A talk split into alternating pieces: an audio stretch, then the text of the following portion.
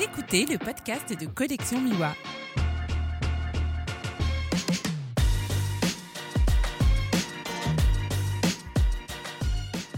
Bonjour et bienvenue sur ce nouvel épisode du podcast de Collection Miwa. Je suis Julien Gérard et je suis aujourd'hui accompagné de Loïc Terrier et Jonathan Lux. Ils ont ensemble édité, auto-édité le livre Inde, une aventure humaine de 13 000 km à travers euh, ben, l'Inde en 10 mois et le livre Nomade, un beau livre sur euh, la vie nomade en Mauritanie. Alors je suis chez eux aujourd'hui dans une super yourte euh, au cœur de la Drôme. L'endroit est plutôt agréable et je pense que vous n'entendrez pas le souffle habituel des climatisations aujourd'hui. bonjour Loïc, bonjour John. Salut Julien. Salut, salut. Lolo et John, c'est votre surnom. Alors je vous appelle comment Lolo et John ou Loïc et Jonathan Ouais, Lolo et John, moi ça me va. Ouais, pareil, c'est devenu un peu notre patronyme à nous. Ok, donc Lolo et John. Euh, vous pouvez vous présenter euh, rapidement? Alors le patronyme Lolo et John, euh, c'est juste pour un petit clin d'œil. on, on a commencé ce projet tous les deux sans se prendre trop au sérieux et on continue maintenant à faire de la photo sans, sans, se prendre trop au sérieux. Voilà. alors se présenter rapidement. Euh, moi, c'est Loïc Terrier, euh, j'ai 31 ans. Euh, j'ai une formation au départ dans le commerce et je me suis lancé dans la photo après 5 années de baroud de voyage où j'ai découvert un petit peu bah, les joies du voyage et de la rencontre humaine et j'ai commencé à faire de la photo de rue et pas mal de portraits. C'est comme ça que je me suis mis à la photo petit à petit. Eh ben, moi, c'est John. Euh, pour le coup, bah, le parcours, il est un peu le même. On, s'est rencontrés au lycée, donc on se connaît depuis, euh, notre temps d'enfance. Et euh, après, on a fait les mêmes études et les mêmes passions pour le voyage. Donc, on a voyagé indépendamment l'un de l'autre, chacun de notre côté, à travers l'Asie du Sud-Est, l'Australie. Et la passion de la photo, pareil, elle est née pendant ces voyages. Et on a décidé de faire un voyage ensemble. Le premier qui a été l'Inde à moto, du coup, pendant dix mois tous les deux. Et c'est là que l'aventure de la photographie a commencé. Ok. Je rebondis sur votre parcours. Donc, vous êtes rencontré au lycée, vous faisiez des études de commerce. Et ensuite, vous êtes devenu photographe. Et euh, toi, Lolo, maintenant, tu vis dans une euh, yourte. C'est pas le parcours qu'on attend de quelqu'un qui fait des études en commerce euh, à la base, non? Ah bah voilà, ça démontre toute ma passion pour le, le commerce. C'était quoi? C'était les parents qui poussaient derrière ou mauvaise orientation Ouais, voie de garage. Je savais pas trop quoi, quoi faire de ma vie. Et donc, petit à petit, on m'a dit Ah bah va en commerce, il y a toujours du débouché. Donc en fait, c'était la voie de la voie de garage. Et voilà, j'ai fait un bac plus 3 quand même dans cette, dans cette voie qui n'a ah mené. Oui, persévéré. Ouais, j'ai persévéré en plus. Et euh, ouais, j'étais, euh, j'étais pas vraiment à l'aise dans ma vie. Du coup, je, chantais qu'il manquait du sens et il manquait quelque chose. Euh, voilà, il y avait, y avait rien qui me, qui me faisait vibrer. Et c'est là que j'ai décidé de, de partir voyager. Je me suis dit, le voyage, voilà, ça, ça ouvre des choses et, et voilà. Et toi, John? Eh ben, je vais encore copier, mais je pense qu'on a, comme je disais, on a le même parcours, un peu le même tempérament. C'est pour ça qu'on est, qu'on est aussi soudés. Et euh, ouais, même idée. En fait, je pense qu'il y a eu euh, bah, l'idée de peut-être prouver qu'on était capable de faire des études, même si c'était pas notre euh, notre envie primaire. Et voilà. Après, moi, j'ai décidé de tout plaquer. donc, j'ai lâché l'appart, la moto, la voiture, tout ça, et puis décidé de partir à l'aventure entre guillemets. Et euh, je pense que c'est là qu'on a trouvé notre vraie nature et notre vrai métier finalement, qui est de, de vivre finalement. Et toi en fait, avais, tu dis que tu as tout plaqué à part de voiture, euh, moto, tu avais déjà commencé une vie euh, un peu toute tracée alors? Et eh ben pareil en fait sortie de sortie de licence donc bac plus 3 j'ai fait six mois de boulot après le après le diplôme et au bout de six mois j'en pouvais déjà plus. J'avais besoin d'évasion donc j'ai tout plaqué à ce moment-là. J'ai eu l'opportunité soit de pas de rentrer dans le moule justement et de signer un contrat ou bien de, décider de dire. Euh, ouais, je pense que si au bout de six mois, euh, t'en as déjà marre, vaut mieux arrêter tout de suite parce que la, vie, la vie est compliquée derrière. Parce qu'au départ, on devait partir tous les deux en Australie en fait, après nos études. Parce qu'on avait tous les deux ras-le-bol et on devait faire ce périple ensemble. Et finalement, euh, John a eu un petit retard au niveau du diplôme et il n'est pas parti avec moi. Et du coup, je suis parti tout seul. Et en fait, on a tous les deux voyagé, mais seul après pendant deux ans et demi, trois ans on est rentré en France après ces voyages-là en, se disant que voilà, maintenant qu'il fallait qu'on fasse un périple ensemble finalement. Et on s'est dit, bah vas-y, on part en, Inde et on le fait à moto. Comme un, délire de, potes en se disant, vas-y, on, se fait un gros road trip avec, avec la, belle photo. On avait acheté des, boîtiers plein format à l'époque. On avait déjà acheté nos premiers réflexes en Asie. On a commencé à faire de la photo et, et là, on s'est dit, vas-y, on, on prend des beaux appareils, on fait beaucoup de photos, on avait monté un blog, et en fait on s'est laissé prendre au jeu petit à petit, euh, sans jamais se prendre au sérieux, on a fait un blog, après un site, etc. Alors je rebondis sur ce que tu me disais avant, euh, Lolo. Tu dis être photographe de rue. Or là, on est chez toi dans une yourte au milieu de la forêt. J'ai pas vu de, rue moi. C'est clair. Euh, que ce soit John ou moi, on est, on est très très nature, très calme. Euh, mais par contre, on aime bien s'immerger pendant des longues ou courtes périodes euh, pour de la photo dans des environnements euh, que ça peut être très bondé, archaïque, avec beaucoup de vie humaine, parce qu'on kiffe ça en termes de photos, en termes de rencontres humaines. après, en termes de lifestyle au jour le jour, on aime bien le calme et, et la campagne. On est tous les deux originaires de la campagne, on est deux campagnards. Ok. On va faire une petite euh, capsule sur euh, l'actu. Euh, et puis je vous redonnerai après la parole pour parler un peu de vos parcours. Et notamment bah, dans ce qui nous intéresse le plus, la photo. Donc l'actu. Alors on va parler d'abord actualité de la plateforme. Donc nous venons de changer de plateforme technique. Donc désormais on peut acheter les livres directement sur collectionmiwa.com. Et petite cerise sur le gâteau, bénéficier de 5% de réduction sur l'ensemble des livres proposés. On vient de rentrer un nouveau livre, Démasqué, sorti après le premier confinement dû à la pandémie du Covid-19. Cet ouvrage de Sophie Bourgex, Bourget, je suis désolé Sophie si j'écorche ton nom, euh, présente une série de portraits masqués et invite à une réflexion collective autour de cet objet faisant désormais partie du quotidien. Le livre est disponible sur Collection Miwa au prix de 32 euros, donc moins les 5% euh, habituels.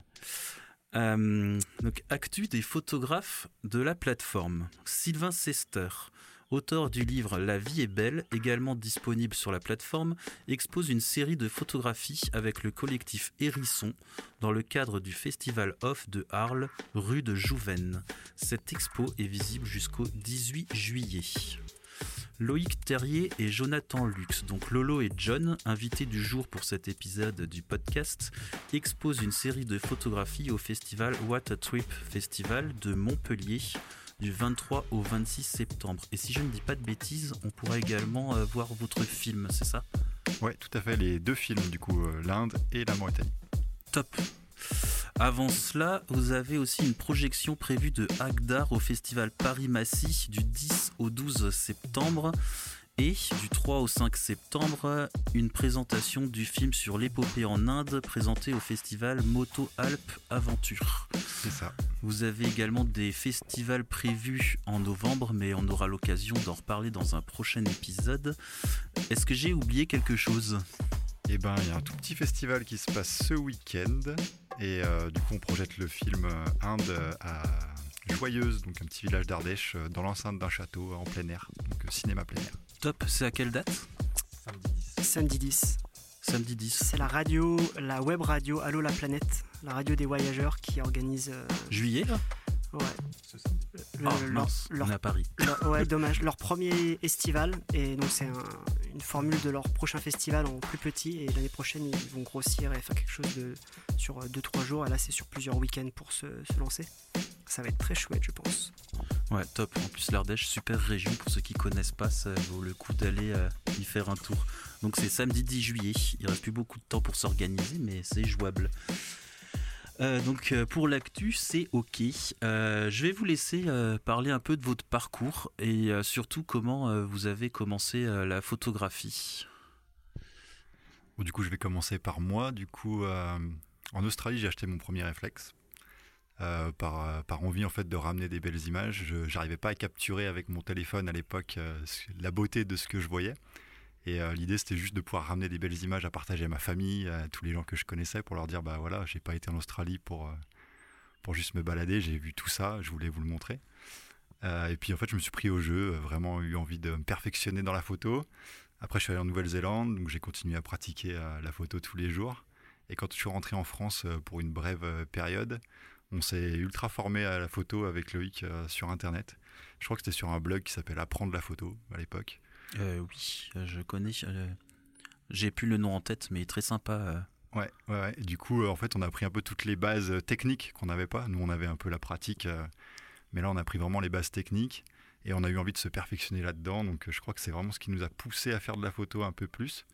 Et euh, après, on est parti en Inde avec euh, des nouveaux boîtiers qu'on avait achetés entre temps, donc des réflexes, des, des pleins formats. Et après, la photo, bah, comme, euh, comme le disait Lolo, c'était pour alimenter notre blog, c'était vraiment toujours pour partager. Et on s'est pris au jeu finalement. On a rencontré des photographes sur place, dont un photographe dijonnais qu'on a rencontré au Népal et qui nous a dit Non, mais vos photos, les gars, je, je, veux les voir ailleurs que, que dans votre livre sur votre table de chevet. Il faut, il faut les montrer aux gens, il faut les exposer. Et il s'avère que lui, il avait un café, euh, café exposition sur Dijon. Et il nous a dit donc, euh, ouais, l'Alchima.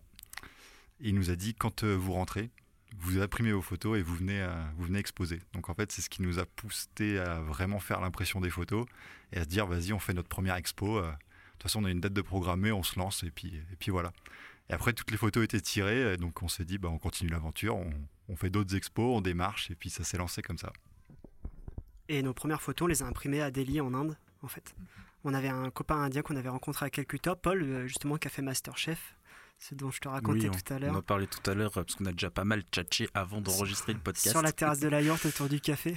Donc Masterchef indien, c'est ça. Et on dit à Paul, euh, Subdeep, on lui dit euh, T'as pas un, super imprimeur à Delhi? Il nous file des contacts et puis là on tombe sur Maniche qui nous a fait des super tirages sur du papier à moule, tout ça. Donc on a, on a passé deux jours à manger des dossas avec notre imprimeur qui était super sympa. On les, a, on les a ramenés en rouleau et du coup on les a fait encadrer ensuite euh, en France. C'était chouette de ramener euh, l'expo de l'Inde euh, imprimé en Inde sous le, sous le bras. C'était pas trop encombrant Ça va, ça tenait, comme c'était enroulé, ça tenait juste la, hauteur.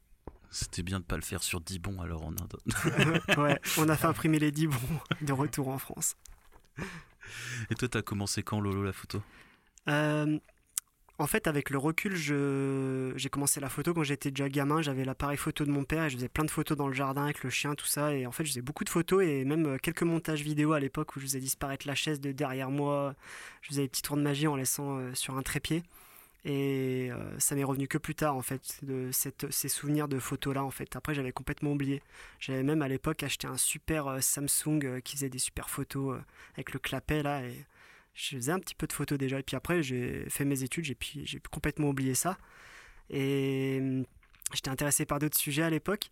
Et après, du coup, en voyage, euh, voilà, le, fait de, rencontrer plein de, super euh, portraits, de sourires des gens euh, en Asie particulièrement m'ont donné envie de, de, garder ça en souvenir. Et j'ai acheté mon premier réflexe à Bangkok. Et j'ai rencontré, du coup, au Laos, un couple de photographes. Voilà, Marion et Alexis qui, euh, qui m'ont euh, vraiment euh, donné le virus. Ils m'ont, ils m'ont appris un petit peu les rudiments et expliqué pas mal de trucs. Je me rappelle, on faisait des cours du soir avec Alexis, il nous expliquait les ouvertures, le diaphragme, tout ça, les soirs de, à la guest house dans le Laos. du coup, j'ai voyagé avec eux pendant 2-3 semaines. Et voilà, après, j'ai été lancé. Tu te rappelles de la première photo que tu as prise? Donc avec l'appareil photo de ton papa? Je prenais, je prenais beaucoup mon chien en photo, je me rappelle. J'avais un chien que j'appelais Neo parce que je suis un fan euh, incroyable de Matrix. Du coup, il s'appelait Neo, je me rappelle, je le prenais beaucoup en photo. Euh, ouais, je me rappelle surtout de, ça, ouais. Et je me rappelle surtout des petites vidéos que je faisais à l'époque. Euh, on faisait des tours de magie, ou je faisais, je me rappelle, je filmais quand je faisais des tours avec des copains en balade, en scooter. Très dangereux d'ailleurs de filmer en, roulant. Ce que j'ai ah, reproduit après. Tu conduisais et tu filmais. Ouais, ouais. Ah c'est dangereux. C'est ce que j'ai reproduit au Vietnam et en Inde et euh, je déconseille formellement de le faire. Et maintenant, ils font des GoPro euh, qu'on peut fixer ah, ok, c'est comme ça, c'est pour ça. Et toi, John, tu te souviens de ta première photo? Ah, Bonne question, bonne question. Euh, je suis pas sûr de m'en rappeler, mais je crois que moi j'étais un fan des insectes hmm. et qu'à l'époque des appareils jetables, j'essayais de prendre les coccinelles en photo euh, dans le jardin. Donc je crois que ça doit être un insecte que j'ai photographié en premier. J'aime bien cette question parce qu'elle paraît anodine, mais du coup, il y a toujours des anecdotes incroyables. Donc, toi, tu es fan de Matrix et toi, tu es fan de Coccinelle. c'est ça, ouais. c'est des anecdotes j'aurais pas eu autrement avec cette photo. Et la première photo où vous vous êtes dit, euh, bon, là, je tiens un truc. Euh, à en parler tout à l'heure avant d'enregistrer euh, du syndrome de l'imposteur. La première photo où vous êtes enfin dit, ça y est, je suis photographe. Moi, je crois que c'est un portrait dans les rues de Calcutta où j'ai photographié une femme euh, qui était avec ses deux enfants et qui avait les yeux d'un bleu euh, poignant. Et je crois que c'est ce portrait vraiment avec son regard intense euh, qui fixe la caméra qui m'a vraiment dit là j'ai fait quelque chose quoi. Ouais, la photo elle est dans le livre je crois. c'est une veuve, c'est ça? C'est ça. Ouais. Alors pour ceux qui ont le livre ou qui vont l'acheter, elle est page 61. Elle est magnifique. En plus, les yeux sont de la même couleur euh, quasiment que ses, habits. C'est ça, ouais, la, composition, son regard et puis euh, ouais, sa, tenue, euh, c'était, c'était poignant. Et comme l'instant nous a aussi beaucoup touché, je pense que c'était, ouais, la, photo était accompagnée d'un moment émotionnel intense. Et toi, Lolo, tu t'en souviens, la première photo où le syndrome de l'imposteur s'était terminé? Et ça y est, je suis photographe je crois que c'est une photo euh, au Rajasthan. C'était euh, les yeux verts du Rajasthan, une photo que j'ai prise pendant un festival hindou de magie un petit peu complètement dingo, avec plein de gens dans les rues, c'était rempli. Et il y avait un bébé qui était tenu dans les bras d'une d'une femme en sari. Et, et en fait, là on était sur la fin de notre périple et je me suis, je me suis accroupi pour faire un, une photo d'en bas et elle tenait son bébé comme ça dans les bras. Et puis j'ai euh, j'ai shooté deux trois fois et puis j'ai vu la photo j'ai fait waouh magnifique. Euh. j'étais vraiment euh, vraiment heureux d'avoir pu saisir cet instant là et je me suis dit celle-ci voilà c'est ma photo qui va rester. Elle elle m'a vraiment vraiment marqué. Enfin les yeux de ce bébé m'ont vraiment marqué. Puis sa mère derrière qu'on voit qui rigole vraiment un instant joyeux et euh, ouais, il y avait vraiment du monde tout autour, tout le monde se bousculait. Enfin, c'était vraiment euh, une chance de l'avoir réussi qu'elle soit pas euh, qu'elle soit pas floue quoi. On a livre sous les yeux, donc la photo est page 194 et elle est effectivement magnifique. Les yeux du bébé, du bébé sont, enfin de l'enfant sont sont assez incroyables. Et alors, j'aimerais beaucoup aller en Inde, mais je n'y suis jamais allé encore. Il y a beaucoup de gens comme ça avec des yeux complètement dingues, parce que quand on imagine les Indiens, on s'imagine des yeux assez sombres, noirs. Ouais, globalement, globalement, ils ont les yeux assez, assez marrons, assez foncés, sauf dans certains, dans certains coins, principalement dans le nord, au Rajasthan et au Punjab et au Cachemire. Il y a beaucoup de personnes avec des yeux très clair, très vert, ou voire même, euh, même bleu parfois. C'est la route de la soie, ça, hein, cette région-là de l'Inde Ouais, alors je sais pas exactement les, les origines de ces yeux-là, mais certainement qu'il y a peut-être eu euh, voilà, des, des, des, croisements avec des rencontres, etc. Ouais, je pense qu'il y avoir un gros brassage de population euh, et d'origine. C'est où? J'avais vu un pays comme ça où ils avaient tous des yeux bleus. Je crois que c'est en Indonésie, il y a une contrée où ils ont tous les yeux bleus. En fait, ils sont descendants de Portugais, je crois. Et euh, c'est assez frappant. Euh. Il y a une histoire comme ça qui est assez dingue, c'est au Ladakh, c'est euh, l'ethnie Brogpa, qui en fait, selon leur, leur culture qui se transmettent par voie orale, ce seraient des descendants d'Alexandre le Grand, de l'armée d'Alexandre le Grand, qui seraient restés sur place. Et en fait, leur tradition orale perpétue cette historique. Et effectivement, génétiquement et visuellement, on voit très bien que c'est des Caucasiens en fait. C'est pas du tout c'est pas du tout des Indiens. Et, et voilà, en fait, ça, c'est. Voilà, ils étaient. on a les photos sous les yeux, là. Et c'est vrai que le, le typé du faciès n'est pas du tout celui auquel on s'attend euh, en Inde, quand on ne connaît pas l'Inde, parce qu'après, j'imagine que quand on la connaît, on s'y attend. Mais... Et là, pour ceux qui sont intéressés, c'est page 135. Ouais. Donc, c'est dans une région euh, tibéto-birmane, et voilà, il y a des ethnies qui sont caucasiennes. Alors on reviendra sur euh, le livre euh, sur l'Inde et sur celui de Nomade tout à l'heure. Euh, revenons un peu sur votre parcours. Inde, Mauritanie, Australie tout à l'heure. Vous avez d'autres voyages à votre actif? Ouais, l'Australie ça a été majoritairement bah, la porte d'entrée justement au voyage avec le fait de pouvoir travailler sur place et bah, de gagner notre croûte pour pouvoir se payer tous ces voyages. Euh, et du coup, vu qu'on était dans le coin, ben, moi personnellement, j'ai été en Nouvelle-Zélande après, où j'ai fait un road trip de trois mois dans un van. après l'Asie du Sud-Est, donc Cambodge, Laos, Vietnam, la Thaïlande. Et c'est ensuite que l'Inde est arrivée, avant la Mauritanie. Donc voilà toute cette partie un peu Asie du Sud-Est et Océanie. Ouais, bah moi c'est pareil, le point de départ c'était l'Australie. Euh, à l'époque, à l'époque encore maintenant, on peut faire des working holiday visa, des visas vacances-travail. Donc ça permet d'aller sur place et même euh, en parlant trois mots d'anglais, moi c'était mon cas. J'ai un petit peu appris l'anglais avec les Simpsons avant de, me, avant de me barrer en Australie, parce que l'école m'a pas vraiment appris l'anglais. Du coup, euh, voilà, je parlais deux trois mots, mais j'ai réussi à, à, trouver du boulot dans des fermes à gauche à droite. Il me demandait l'eau et je lui passais le marteau. Enfin, tu vois, c'était assez folklorique au départ, c'était rigolo. J'adore ce podcast. Je pense qu'on m'avait challengé en essayant de te faire dire Simpson dans, ce... dans cet épisode. J'aurais galéré. Mais... C'est bon, j'ai mis les deux mots clés Matrix et Simpson. On est, pas mal. C'est top. Et ouais, du coup, après l'Australie, moi je suis allé 7 euh, mois en Asie du Sud-Est. Donc j'ai débarqué en Malaisie. Et après, je suis remonté jusqu'en Thaïlande et j'ai fait pas mal d'îles jusqu'au nord de la Thaïlande, vers Chiang Mai, Pai, tout ça. Ensuite, j'ai traversé le nord euh, au Laos. C'est là que j'ai rencontré le couple de photographes. Ensuite, eux, ils étaient en scooter, donc ils m'ont emmené derrière leur scooter. On a pu euh, tracer notre route euh, au sud du Laos, traverser, aller au Cambodge. Et du coup, après, je, suis allé au Vietnam et je me suis dit, mais c'est cool d'être en moto en fait.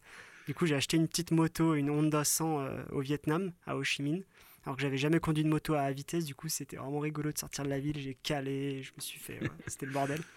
Et du coup, j'ai fait après la, ma trace jusqu'en haut de du Vietnam. J'ai fait 2000 bornes avec la, la moto euh, au Vietnam et là, c'était trop chouette. C'est à partir de ce moment-là que je me suis dit, ouais, prochain grand périple, ça serait, euh, ça serait en bécane, quoi. Mais John, lui, il était déjà motard en France, mais moi, j'avais pas de permis, j'en ai toujours pas d'ailleurs. Mais...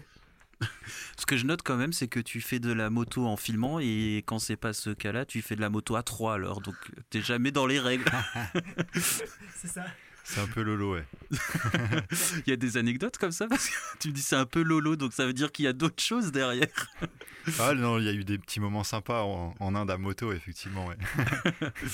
des petites gamelles, et euh, puis euh, deux, trois petits euh, coups, comme un gros accident quand même. C'est moi qui me prends les gamelles. Où il a failli il a failli laisser sa jambe quand même. Euh, ah, à un moment marrant ça. Bon, c'était marrant parce qu'on a fini quand même par redresser la, la box en aluminium avec les ouais, Indiens. J'ai cru euh. dire la jambe. ouais, on a redressé la jambe à coups de noix de coco. non, ouais, la box salut du coup était complètement enfoncée euh, là où il y a nos bagages à l'arrière et les locaux du coup ont sorti des grosses noix de coco et tapé dessus pour la remettre en place. Non, la, la, fin était, la chute était belle. Quand j'ai fait le tour du Bénin en moto, j'ai eu un accident, mais à l'arrêt.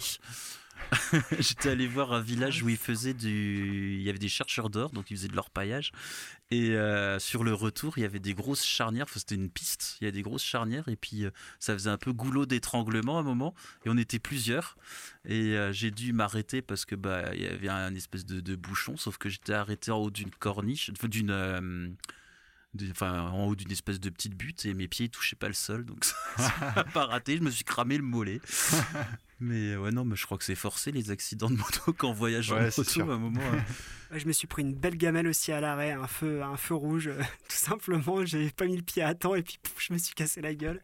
Forcément John se foutait bien de ma gueule comme d'hab hein. chaque fois que l'autre il avait une galère ça y allait à cœur joie Ouais, donc tant qu'il n'y a pas de tant qu'il a pas de casse corporelle, ça reste des bons souvenirs avec le recul.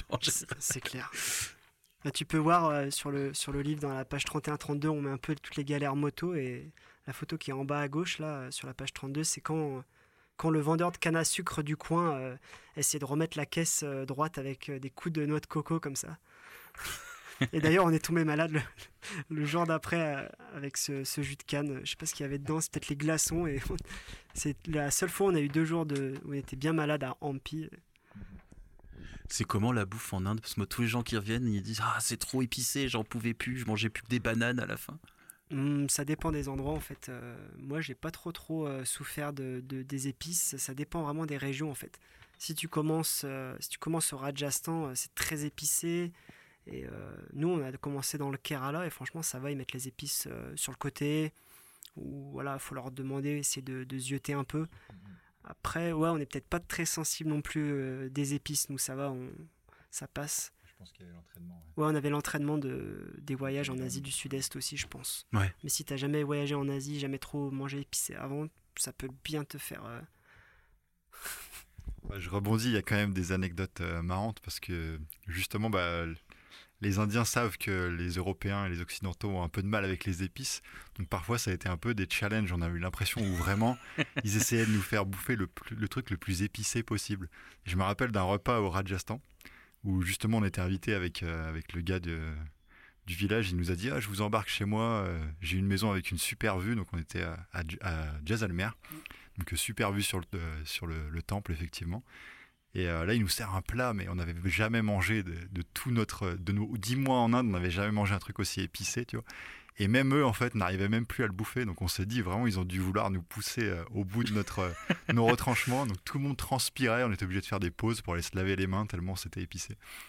Et il y a deux, trois fois, on a senti qu'ils essayaient de nous faire manger épicé pour voir si on, on tenait le coup. Et ça, je crois que c'est dans tous les pays. hein. Quand j'ai vécu au Bénin, pareil, ils me faisaient manger des trucs épicés. C'était horrible. Ouais, Mais un- le petit blanc là, on va, on va bien c'est l'avoir, viens là. Mais un jour, un jour, je les ai eus quand même. J'ai ramené euh, de, de chez moi en Alsace, j'ai ramené du réfort. Donc, je sais pas si vous connaissez un peu comme le, le wasabi. C'est fort, mais c'est pas des épices, donc c'est pas pareil. Donc je leur ai fait goûter ça, et c'est c'est vraiment un truc qui est fort et qui remonte dans le nez quand euh, on n'a pas l'habitude. Et euh, là, vraiment, je les ai fait pleurer. J'étais assez fier de moi. C'était ma petite vengeance. euh. Ouais, la prochaine fois qu'on ira en Inde, on emmènera du maroilles, là, ils vont faire moi les malins. Ouais, c'est ça. Un qui se déplace tout seul. ouais, c'est ça. Enfin quoi qu'en Thaïlande, ils vont trouver ça génial avec les insectes dedans.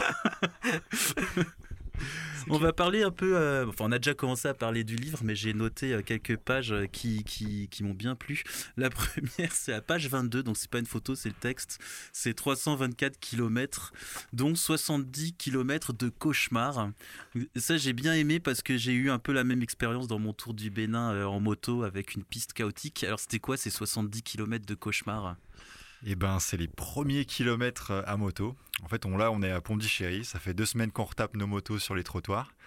Donc, on prend la route euh, avec euh, notre version un peu idyllique, tu sais, du road trip. Born to be free, tu vois. Born to be wild. Et, et en fait, on est tombé sur une route, mais je pense que c'était l'une des plus chaotiques qu'on ait traversées, avec des trous énormes euh, sur la route. Et on a, on a commencé à apprendre en fait l'Inde et tous ces dodanes non indiqués, tu vois. Donc il y a, des énormes dodanes en fait en Inde et il n'y a aucun panneau comme chez nous qui va te dire là il y a un dodane. Donc tu es sur une ligne droite, t'as pas l'impression de rentrer dans un village et tu as une, une bosse mais gigantesque qui te fait décoller. On avait les box qui se sont détachés à l'arrière. On sortait du soudeur, tu vois, donc on avait fixé nos box un petit peu à l'arrache à l'arrière. Donc il y en a celle de Lolo qui est tombée, je crois, au bout de, au bout de 30 km sur le sol. Donc là tu te dis, waouh, ça s'annonce sympa. Donc c'est ça un peu les, les 70 km de cauchemar. En Inde, il y a des parties qui sont en cours de construction ou qui sont vraiment délabrées et ça peut vraiment être, euh, être euh, ouais, assez, assez physique. Quoi. On était bien cramé à la fin de la journée de moto. J'imagine. La page qui m'a une photo qui est dingue, donc la page 47. Euh, donc ceux qui ont le livre, c'est génial, et ceux qui ne l'ont pas, euh, va falloir euh, remédier. Et vous pourrez écouter l'épisode du podcast en même temps que le livre. On va essayer de faire ça de plus en plus dans les épisodes du podcast parce que euh, ça donnera envie d'acheter le livre. Donc page 47, on a une photo un peu en clair-obscur. Donc c'est un homme assis dans ce qui semble être un temple qui est magnifique. Vous pouvez m'en parler Ouais, c'est euh, un petit peu euh, à l'écart de, de Bombay, euh, de Mumbai. Euh, c'est des, des anciennes grottes bouddhistes et, et Jain, en fait, Ajanta et Ellora, qui sont juste incroyables. En fait, c'est tout un, tout un flanc de falaise où des, des temples gigantesques ont été creusés dans la roche. Et c'était des anciens temples de méditation avec des espèces de petites grottes à chaque fois pour que les, les bouddhistes puissent méditer, qui ont... qui, date euh, vraiment de, plusieurs siècles avant Jésus-Christ, je crois, euh, deuxième siècle avant Jésus-Christ, ouais, c'est ce qu'on a écrit sur le livre, je me rappelle pas de tout. Et, euh, et ouais, c'était magique à faire des photos dans ces, dans ces, dans ces coins-là, et ça c'est une photo de John. Et ouais, le clair-obscur est magnifique, on voit, on imagine tout le, tout le travail qu'il y a eu des, des hommes qui ont, qui ont creusé dans cette roche-là, quoi. C'est assez, assez hallucinant. Ouais, c'est dingue. Ce qui est dingue, c'est que c'est vraiment des blocs monolithiques. Donc, euh, ça n'a pas été euh, des pierres qui ont été assemblées pour construire des temples, mais vraiment, ils sont partis de la roche, ils ont creusé dedans, ils ont taillé en fait les des temples entiers. Et ils ont été découverts en fait super tard parce qu'ils étaient vraiment recouverts par de la, végétation. Et je crois que c'est pendant un repérage aérien, en fait, ils se sont dit tiens, mais il y a quelque chose là au milieu de, au milieu de la forêt, il y avait comme un espèce de cirque. Parce que quand tu arrives, en fait, ça fait comme un cirque avec la rivière qui traverse les cascades de flotte et tout le village en fait était construit autour de, cette rivière. Et ça a été découvert euh, il, y a, quelques années, une cinquantaine d'années, je dirais, euh, que c'est, que c'est ouvert au public euh, à peine. Alors ceux qui connaissent, c'est un peu la même technique de construction que les temples de Petra en Jordanie. À la différence près que si la Jordanie est très désertique, là on voit qu'il y a de la végétation et ça me fait un peu penser à, tous ces livres qu'on lit quand on est enfant avec Mowgli, Bagheera. Vous l'avez croisé, Bagheera Il y a des tigres en Inde, non? Vous en avez vu? Il y a des tigres. Bagheera, c'était la panthère, non? C'était qui Bagheera Ouais, Bagheera, c'est la panthère. Et le tigre, c'était Ascan ou un truc comme ça? Ou Shan? Sharkan. Sharkan. Vous en avez vu? Non, on n'a pas vu de tigre. On a vu, euh, ouais, on a vu un ours, mais pas de tigre. Donc il y a des tigres ouais, dans le Bengale et un peu euh, dans, dans l'ouest du, du, Rajasthan. Il y a même des lions en Inde. Ah ouais. Je sais pas, mais il y a des lions en Inde. Ouais. Ils ont les éléphants, les lions. Enfin, il y a, en fait, la faune euh, indienne est, très très diverse. Mais c'est vrai que c'est des lions qui sont un peu différents de ceux d'Afrique, qui sont plus petits, mais il y a des lions aussi en Inde. Ok. ouais, on apprend tous les jours. Hein. il y a quelques spots où il y a encore des éléphants sauvages également, tu vois, qui traversent des, parcelles. Et tu dis, ah, il y a un éléphant qui est passé par là, les locaux de 10, tu vois, dans le Kerala, tout ça. Mm-hmm. Euh, c'est chouette, ouais. Alors, euh, ça doit être dingue de s'imaginer, il, y a plusieurs siècles, la diversité de l'Inde c'est vrai que c'est un truc de dingue. La civilisation indienne, c'est ça qui nous a fait quand même bien halluciner, c'est qu'en fait, elle est, c'est parmi une des plus anciennes euh, au monde qui a continué à perdurer, en fait, qui a jamais eu de d'arrêt ou de guerre ou, ou, de civilisation qui a pris, euh, qui a pris, euh, qui a pris part par-dessus, quoi. Donc, c'est une des civilisations les plus anciennes au monde qui a continué à perdurer avec ses rites et ses traditions et, et ça, c'est quand même assez magique. Oui, parce que l'hindouisme, c'est pas un folklore, c'est une religion qui est bien, euh, qui, est pratiquée encore. Euh. C'est pas juste pour amuser les touristes. Non, non, ouais, c'est une religion qui est vraiment pratiquée, euh, qui est même omniprésente dans certaines régions. Donc, le Rajasthan, nous, c'est ce qui nous a le plus marqué en termes de tradition hindoue, où vraiment, bah, de la tenue vestimentaire au rituel journalier, c'est ancré dans leur vie. Quoi. Tout tourne autour de, du karma, tout tourne autour de, de l'hindouisme. Alors là, enfin là, c'est plutôt les photos suivantes. Alors moi, il y a l'Inde, comme je vous le disais tout à l'heure, j'y suis jamais allé, mais c'est un rêve. Et s'il y a une ville qui m'attire, c'est Varanasi. Donc vous en, vous y arrivez euh, dans le livre à la page 93. Euh, euh, donc Varanasi, anciennement Bénarès, ville sainte sur le Gange. moi, c'est une ville qui, qui, me fascine et qui m'attire. Vous avez vécu ça comment? C'est dingue, non? Incroyable, comme on l'a écrit dans le, dans le livre, un bain de spiritualité. Vraiment, tout tourne autour de l'hindouisme dans cette région.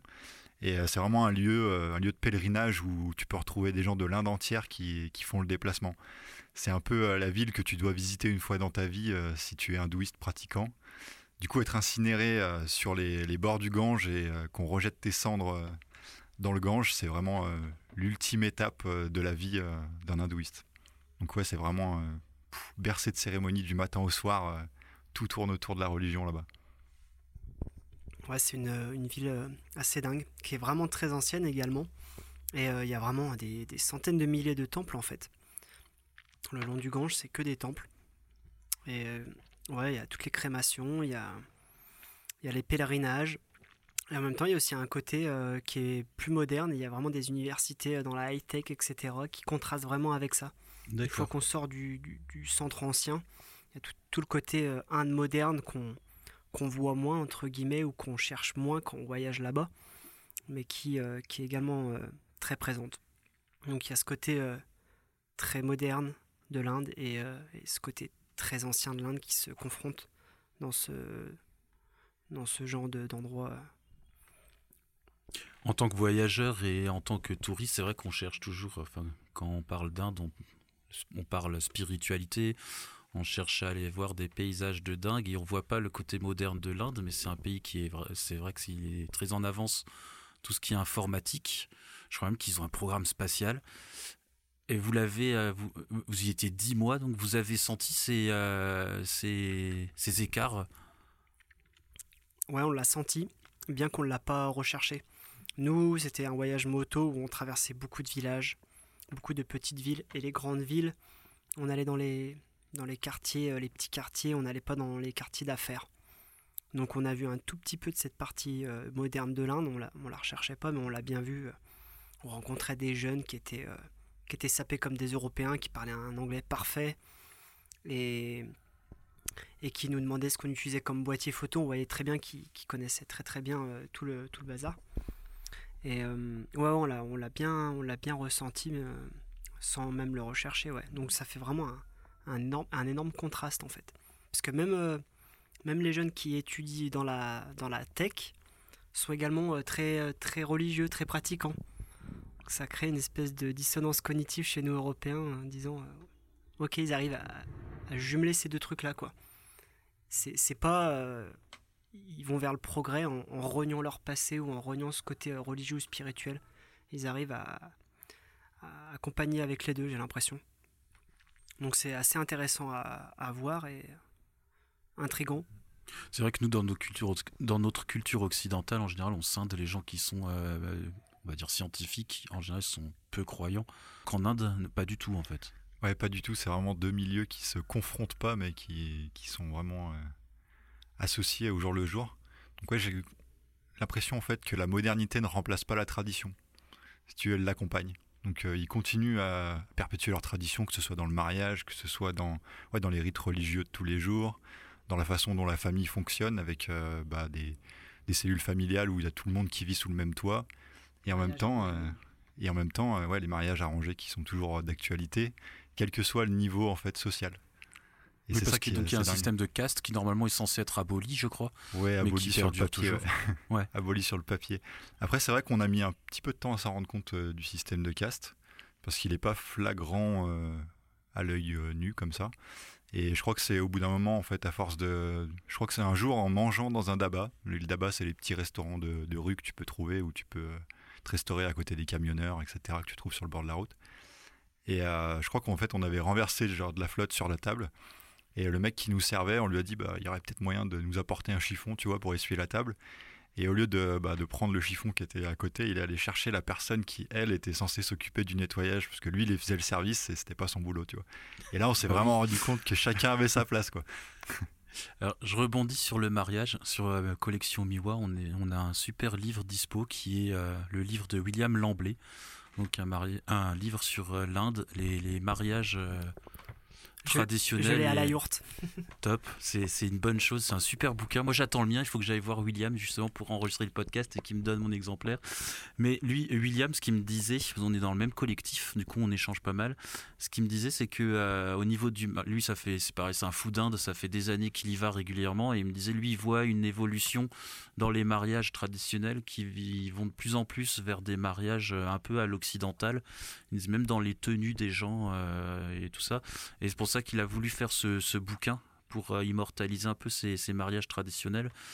Vous avez ressenti, parce que vous me disiez que c'est la modernité, avant tu me disais, John, qu'elle accompagnait la tradition, et William, lui, il dit l'inverse, en fait. Je pense que hum, ça dépend à quelle hum, échelle on se place. Peut-être que les familles euh, très riches vont plus aller dans la modernité, mais les familles encore assez pauvres, ou peut-être les basses castes, restent encore vachement ancrées dans la tradition. Mais ouais, effectivement, il y, a quand même, euh, y a quand même des évolutions et des choses qui, qui bougent. Euh, mais bon, la tradition, c'est également, euh, c'est également toujours en mouvement, j'ai envie de dire. C'est ça qui fait qu'elle est vivante. Et il y, a des, y a des modifications, ouais. Après, William est allé beaucoup plus de fois en Inde que nous et il a vu les mariages que nous, on a, on a très peu vu finalement. Et puis c'est concentré dessus. Ouais. Euh, c'est un de ces sujets là. Il veut que je l'emmène sur des mariages euh, au Bénin, sur euh, le village Lacus de Ganvier, qui est aussi assez incroyable au niveau traditionnel. Génial. L'Inde, alors on va continuer. Je vais on va en faire un podcast qui va durer deux heures, je sens. Donc après Varanasi, deux pages plus loin, page 95, on a une photo d'une femme, une superbe photo en double page, une femme avec un voile qui a l'air de voler euh, au vent. Euh, cette image, elle est magnifique. C'est Lolo ou John le euh, photographe? C'est John, c'est moi. Ouais. Euh, du coup, là, c'est une femme en fait qui est en train de faire sécher son sari. Donc, les saris, c'est une énorme bande de tissu en fait en une seule pièce qu'elle s'entoure d'une façon assez incroyable autour du corps. Donc on a l'impression que c'est un vêtement en plusieurs pièces, alors qu'en fait c'est vraiment une seule pièce de tissu. Et sur les berges de, du Gange, ben, il y a justement toutes ces traditions, mais aussi la vie quotidienne.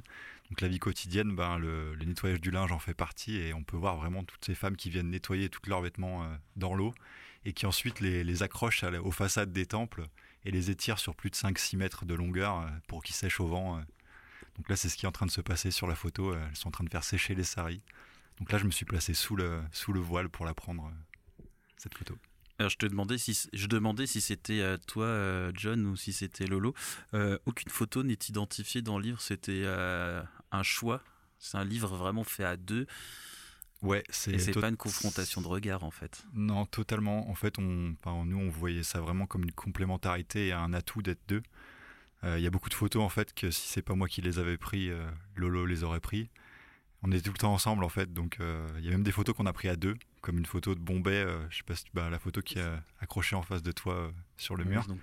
donc, là, Lolo je vais juste la décrire parce que les gens nous écoutent mais ne voient rien. Ouais, pas de souci. C'est une photo donc de Bombay, une rue euh, bondée, vraiment bondée, en noir et blanc là pour le coup. bah, elle est dans le livre donc à la page 33. Vas-y, je te laisse reprendre. Ouais, du coup là on était, on était dans les rues du marché, donc un marché bondé justement comme on les, comme on les aime dans les grandes villes indiennes, donc avec une activité intense.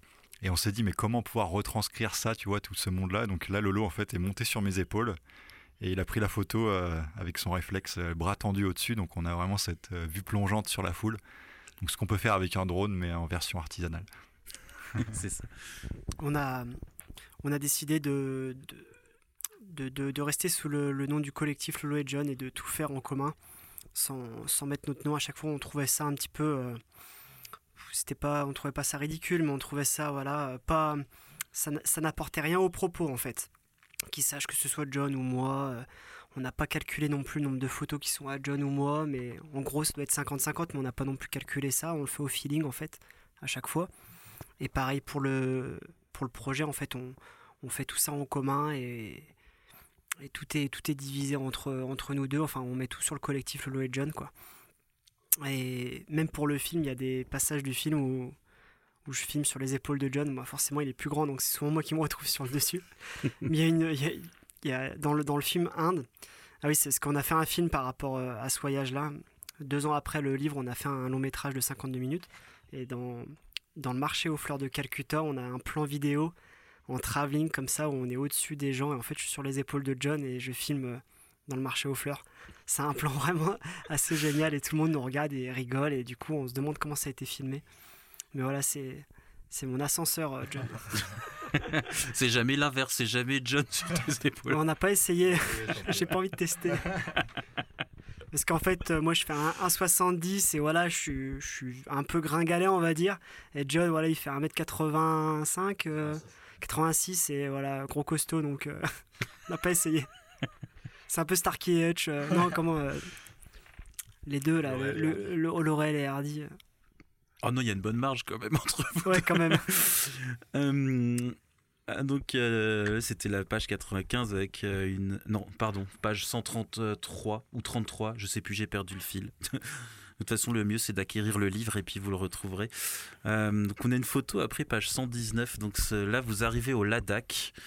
Euh, donc la photo, c'est un, lac, mais euh, bleu turquoise, avec des montagnes arides. Et le contraste est, vraiment saisissant entre les, les, villes. Voilà la photo qu'on vient de voir, là où c'était noir de monde. Et là, il n'y a pas un chat à l'horizon. c'était l'Inde, on la connaît surpeuplée, et là, il n'y a personne. Alors, ça se passe comment en fait? Parce j'imagine dans les villes, oui, bon, bah voilà, forcément, il y a beaucoup de monde, mais entre les villes, il y a du monde ou c'est. Alors, dans l'Inde, il y a vraiment euh, le sud et le nord de l'Inde qui sont euh, très différentes. Enfin, le, sud, le milieu et l'extrême nord qui sont très différentes. Euh, en Inde, quel que soit le spot, il y a toujours du monde, il y a toujours euh, un petit village, il y a toujours quelqu'un qui traverse un champ. Nous, on mettait des bivouacs, on dormait en tente souvent. Il y a toujours quelqu'un qui arrivait, un paysan, un, mec euh, du coin qui arrivait, qui passait euh, là où on avait planté notre tente. On pensait être peinard, personne nous avait vu, et il y avait toujours quelqu'un qui passait. En fait, il traversait, il allait chez lui, quoi.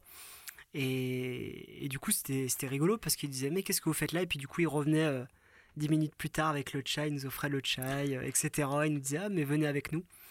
Et ensuite, dès que tu arrives dans le milieu de l'Inde, région du Billard, enfin, en fait, toute la vallée du Gange, là, c'est surpeuplé vraiment, c'est un truc de fou, c'est blindé autour de la, voilà, du fleuve sacré. Puis voilà, les gens ils sont venus s'agglomérer ici parce qu'il y avait de l'eau.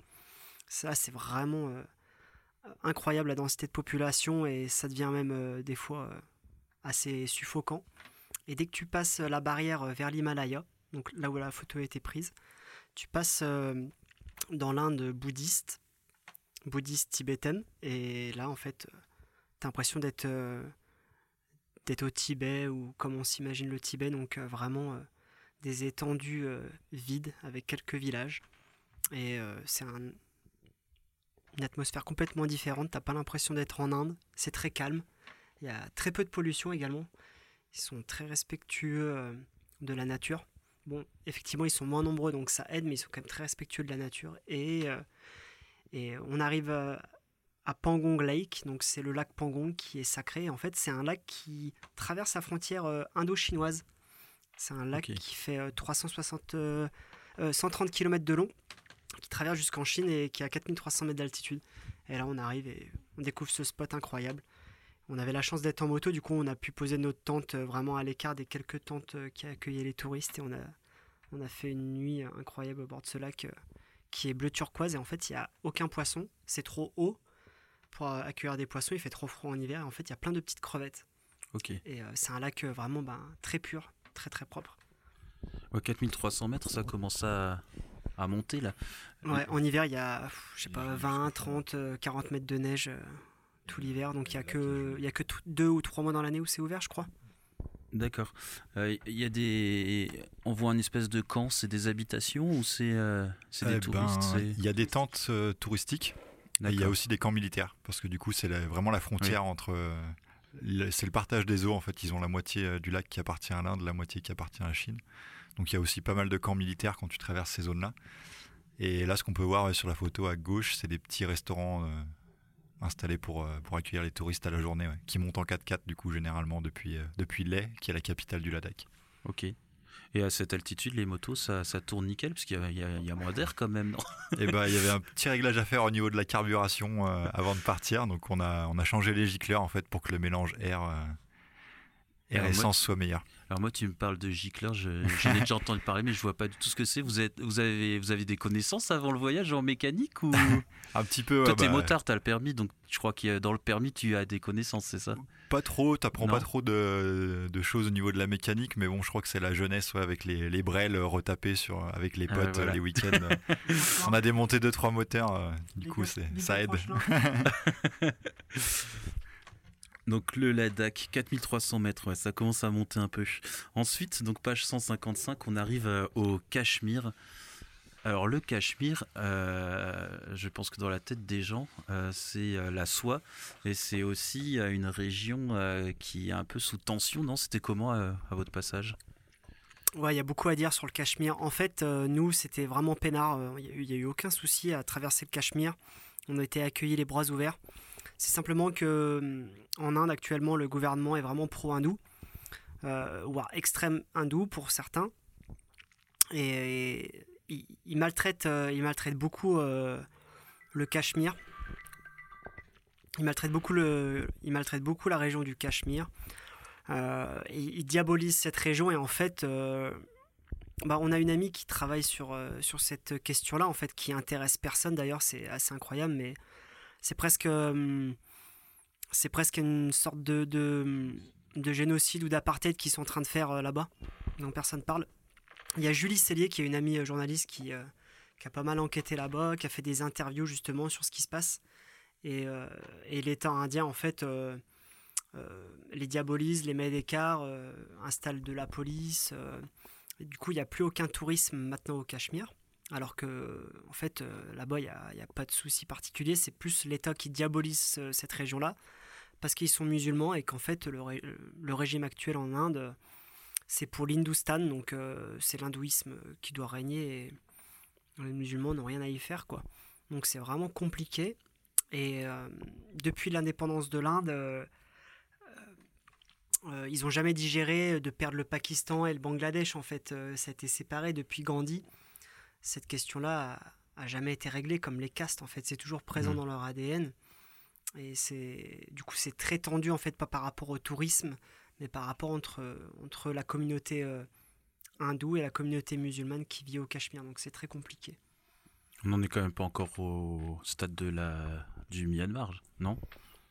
Je pense pas. Enfin, je, je, suis- euh. je suis pas assez au, au fait des événements, mais euh, faudrait, que- faudra, faudra en parler à, à Julie Cellier. Virginie. À Virginie, pardon. Excuse-moi, Virginie. Virginie Cellier. euh, qui, euh, qui a fait euh, plusieurs reportages là-bas et qui connaît très très bien et qui explique ce qui se passe. Quoi. Il, y a, il, y a des, il, y a de la, il y a de la torture, il y a. il y a- enfin, les, les personnes peuvent pas sortir du, de, de- de l'endroit, il n'y a, a aucune représentativité politique. C'est vraiment vraiment compliqué, personne n'en parle. Donc, euh, ouais, c'est compliqué, très compliqué. Par contre, traverser sans encombre, donc des rencontres incroyables, j'imagine. Ah ouais, non, mais euh, j'invite, euh, justement, j'invite tout le monde à aller au Cachemire, euh, mais foncer, aller faire du tourisme, aller, aller aider les locaux à, à survivre, à vivre, parce qu'en fait, il y avait vraiment une grosse économie de, pour le tourisme qui, du jour au lendemain, a été stoppée parce qu'ils ont dit il y a plein de terrorisme, il y a des bombes, alors que, alors que c'est pas le cas, ça cible pas du tout les, tourismes, le- les touristes et, et c'est très très safe. Et il y a un lac euh, magnifique, le lac d'Al, où il y a plein de, de bateaux euh, maison où tu peux loger et, euh, et apprécier la, la vue des montagnes. Enfin, c'est, vraiment magnifique. Ils appellent ça la Suisse de l'Inde. D'accord. Ouais. Voilà la photo qu'on voit là, elle est page. euh, page quoi, j'ai dit avant, 155. Donc c'est une belle vallée avec un cours d'eau. Et c'est quoi le jaune qu'on voit au sol? C'est des, c'est des herbes? Ouais, des petites herbes euh, de montagne. Ouais, ça tranche avec les montagnes bien noires et enneigées au fond là. Ouais. Ouais, non, magnifique, mais Et, ça euh, donne vraiment envie. Un truc de dingue, c'est que nous, on est arrivé dans la vallée du Cachemire, c'était la, hum, le début du ramadan. Et donc, en fait, on est arrivé euh, sur euh, la Srinagar, qui est un petit peu la, la grande ville euh, du Cachemire où il y avait. euh, C'était l'Aïd El-Kébir. ouais, c'était l'Aïd el-Kébir. Donc, c'est c'est quoi C'est le début ou la fin du ramadan? C'est encore après le ramadan. Bah, prends peut-être le micro, John. Continue, j'ai assez parlé. Euh, ouais, donc du coup, quand on a débarqué au Cachemire, euh, on est tombé euh, le jour d'une grande fête religieuse qui s'appelle Aïd el-Kébir. Euh, et du coup, il- en fait, il est, pour cette cérémonie, euh, il, il y a beaucoup de, de moutons et de chèvres qui sont dans les rues. Et en fait, il y a des sacrifices de chèvres et tout le monde se partage le repas pendant plusieurs jours. Donc nous, on est arrivé euh, donc dans Srinagar, capitale du Cachemire, euh, complètement barricadé, euh, l'armée dans la rue, etc. Mais en fait, c'était jour de fête. C'est pour ça qu'il y avait euh, qu'il y avait tout ce monde-là. Donc toutes les chèvres étaient dans les rues, les moutons euh, sur les trottoirs en train d'être échangés ou, euh, ou vendus. Donc on a croisé plein de bagnoles avec trois ou quatre moutons à l'arrière de, la voiture. Et on est arrivé chez, chez Feroz, donc dans sa famille, sur un bateau justement sur le lac d'Al. Et donc on- sans savoir en fait qu'on tombait pendant cette période-là, donc on a on a partagé le mouton ensemble et ensuite on a été avec sa famille, dans sa famille, distribuer le mouton. Donc ouais, la, la tradition veut qu'il, euh, que les, les familles qui se peuvent se permettre en fait achètent un mouton, le tuent et ensuite euh, vont redistribuer au voisinage, aux connaissances euh, de la viande pour, euh, pour plusieurs semaines. C'est 30-30-30%, je crois. Ouais, ça doit être ça. Donc 30% pour euh, la famille, 30% Pour le voisinage, voisinage et, et- le reste pour, pour toi. ouais. Ok. Donc après le Cachemire, page 179, on arrive au Rajasthan. Alors tout à l'heure, John, tu me disais que euh, c'est l'endroit où vous avez le plus senti euh, toute la spiritualité euh, de l'Inde. Spiritualité, pas forcément, parce que la spiritualité c'était plus à Varanasi où vraiment on sentait cette ambiance spirituelle. Mais là, on a plus ressenti les traditions anciennes et, et perpétuelles de, de l'hindouisme dans son quotidien. Tu vois, pas forcément dans les célébrations, mais euh, vraiment dans les tenues vestimentaires qui étaient encore très présentes, ce qu'on peut voir disparaître finalement euh, dans pas mal d'autres endroits. Ici, il y a encore vraiment des saris coloris de partout. euh, les hommes portent quasiment tous le turban. La génération nouvelle a tendance à un peu l'oublier, mais on a fait des festivités dans le Rajasthan assez incroyables. Et bah, c'est là où on a plus le ressenti aussi un- une différence entre l'homme et la femme, où on a vu quand même beaucoup de, beaucoup de soucis à approcher les femmes au Rajasthan. Donc euh, ça, c'était plus présent qu'ailleurs en Inde. Et c'est pour ça que je trouvais que vraiment euh, l'hindouisme pesait sur cette, euh, cette région-là. Ok. On a, on a aussi découvert un petit peu l'histoire du Rajasthan. Il y a l'histoire des gypsies. En fait, beaucoup de gypsies qu'on connaît en Europe sont en fait d'origine indienne. Ils ont vraiment migré sur des milliers d'années, mais en partant d'Égypte. Et il y a encore beaucoup de gypsies au Rajasthan. Et, et, voilà, en fait, leur histoire, c'est ça. Ils sont partis de, de l'Inde et ils sont retournés jusqu'en Europe. Donc on a quelques photos de Gypsy euh, dans le livre. On raconte un petit peu ça. Alors quand on regarde un peu, euh, c'est donc le Rajasthan, c'est à la fin du livre. On n'a pas trop de photos. Euh, enfin, le Rajasthan, c'est quand même un endroit assez touristique. On a l'habitude de voir des images, et là, il y en a. Il n'y a aucune des images emblématiques du Rajasthan. Vous avez évité un peu tous ces, ces, coins touristiques et un petit peu peut-être trop vus bah, nous, on y, est, passé en fait, mais ce qui nous intéressait vraiment euh, quand on arrivait sur place, c'était les, gens en fait. Euh, du coup, on a vraiment fait beaucoup de portraits. On était en, extase devant tous les, toutes les couleurs des turbans et des, saris, des sourires des gens, des, des yeux très clairs, euh, des bijoux aussi qu'ils ont, qu'ils ont tous sur eux. Dans les gypsies aussi, c'est magnifique. Ça, c'est, euh, Ouais, on est page 191 là, donc on a un super portrait, une femme de profil avec des bijoux. Euh, alors je sais pas comment on peut appeler ça, une espèce de collier qui relie euh, l'oreille au, nez. Ouais, c'est Fouli d'ailleurs qui, qui est assez connue. elle est à Jezalmer et il y a beaucoup de photographes qui l'ont prise en photo. C'est, ok. Elle est très accueillante. On a mangé chez elle avec sa famille, tout ça. Et elle joue de la guimbarde. Mm. Ah oui, d'accord. Avec du. un peu comme les Marocains, du henné sur les mains, c'est ça C'est du henné Avec du henné, et puis voilà, là, un bijou qui, euh, qui est avec un piercing dans le nez qui vient jusqu'à l'oreille et ensuite au-dessus au de la tête. un voile jaune qui tranche bien. Ouais. Ah non, c'est magnifique. Alors tout à l'heure, avant d'enregistrer, on parlait un peu du, du, périple. Donc il a duré 10 mois. C'était 6 prévus euh, initialement. Euh, vous avez pris du retard dans le parcours ou c'était trop bien et allez, on continue? Euh, peut-être un peu des deux. On a un peu sous-estimé la, taille du pays, je pense. Et après, on était parti dans l'idée de faire euh, six mois à moto, euh, peut-être en dormant en fait dans les auberges de jeunesse comme on avait eu l'habitude de faire en Asie du Sud-Est. Mais c'était sans compter que l'Inde n'a pas autant d'auberges de jeunesse qu'on le pensait. après, il y avait plein de petits hôtels assez abordables, mais on a vite, vite changé d'avis et on s'est dit on va acheter une tente. En fait, on est parti sans tente. On avait juste les motos et en fait, on dormait dans les hôtels euh, à la base où on voulait peut-être se faire inviter chez les habitants, etc. Et finalement, on a investi dans une tente, un petit réchaud, et ben, on a réussi à économiser comme ça. Et pareil, après, quand tu passes vraiment longtemps dans un pays, tu arrives à vraiment euh, connaître les vrais prix de chaque chose. Tu t'habitues un petit peu aux coutumes locales. On arrivait à, à parler quelques mots d'hindi qu'on avait appris, et je pense que ça nous a ouvert beaucoup plus de portes qu'on le pensait. Et petit à petit, en fait, la vie est devenue de moins en moins chère pour nous. Et on a vraiment continué le voyage dans ce but de rester le plus longtemps possible. on avait un seul objectif, c'était de traverser la, route la plus haute du monde, euh, Kardungla, arriver jusqu'à jusqu'à 5300 mètres avec les motos. C'était le seul objectif du voyage. Et, euh, et voilà, on a réussi à le faire et ça s'est prolongé. Euh. Donc on a dû aller au Népal parce que nos visas faisaient que 6 mois. Donc on est parti au Népal pendant trois semaines, le temps de renouveler nos visas et on a eu quatre mois supplémentaires. T'as des mots encore en hindi en tête? Ouais, ouais. Euh, Bautacha, ça veut dire, très très bien. Euh, Apkanam Kai, comment tu t'appelles? Meranam John. Apkese, comment vas-tu? Ek, euh, Ek Chapati. Combien de chapati?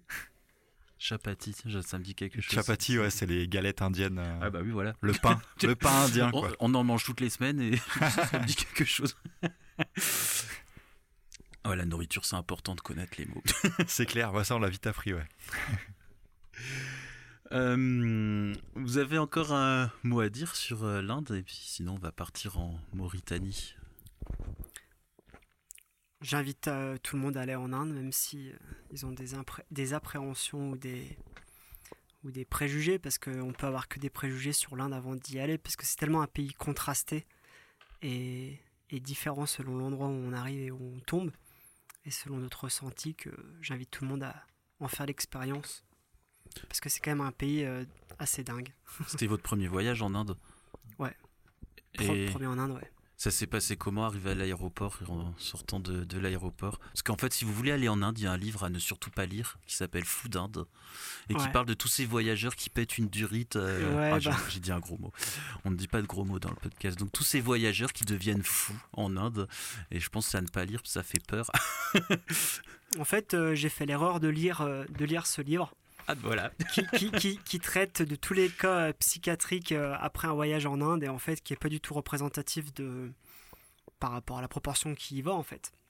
Du coup, ça donne un, regard biaisé sur euh, les gens qui y vont.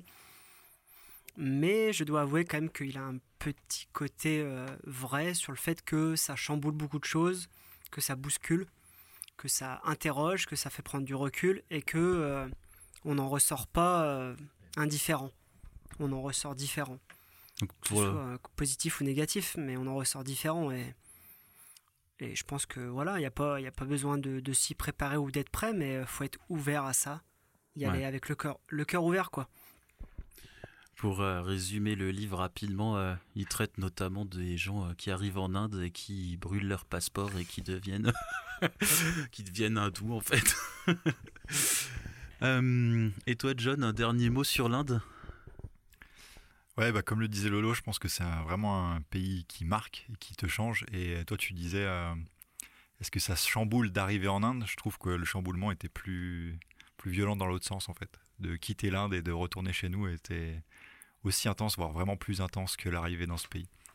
Votre tour euh, du, du, du périple, il s'est fait en quelle, enfin, quelle, euh, quelle période de l'année à peu près? On est revenu en décembre. Ouais, la catastrophe.